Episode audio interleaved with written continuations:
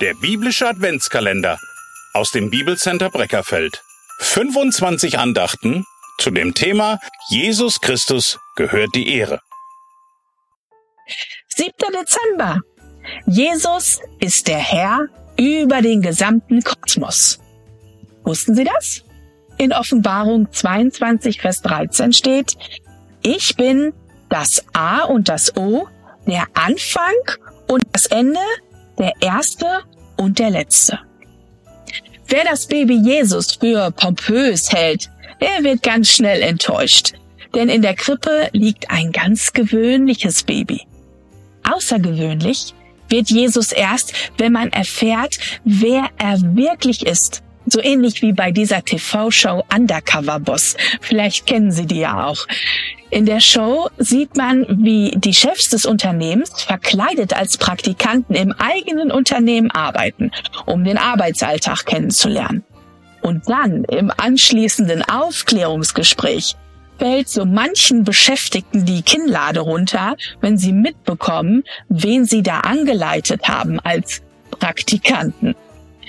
Unser Vers heute enthüllt uns ebenso, wer sich da in die Krippe hat legen lassen. In seiner Selbstvorstellung benutzt der Herr Jesus hier drei Titel.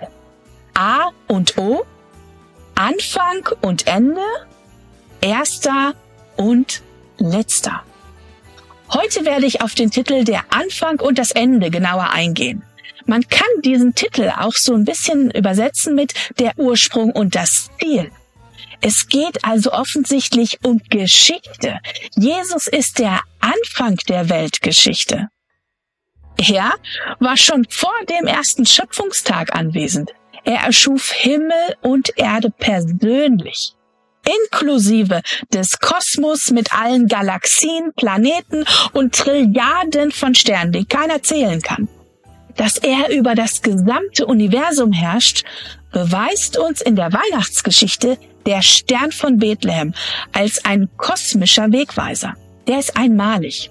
Und es gibt bis heute keine eindeutige wissenschaftliche Erklärung für dieses Phänomen.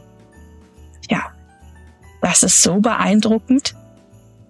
Denn ein Befehl vom römischen Kaiser, ein schwangeres Ehepaar oder selbst orientalische Weisen, die kann man irgendwie noch erklären. Aber einen Stern, der auch noch gelenkt wird? Nur der Schöpfer persönlich kann so etwas. Jesus ist gleichzeitig das Ziel der Weltgeschichte und auch die Vollendung, auf die dann alles zusteuert.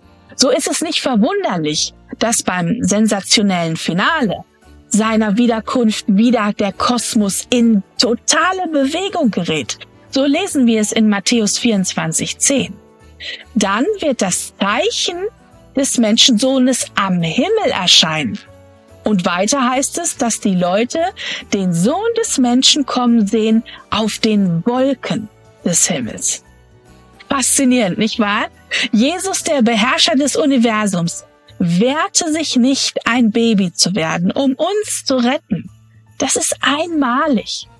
Denn wie viele Babys sind Könige geworden? Aber nur ein König ist ein Baby geworden. Wenn wir in die Krippe schauen, dann sehen wir kein gewöhnliches Baby, sondern den Herrn des Kosmos, der alle Fäden in der Hand hält. Merken wir uns heute für unseren Tag als Impuls. Jesus ist der Herr über den Kosmos und darum gehört ihm alle Ehre.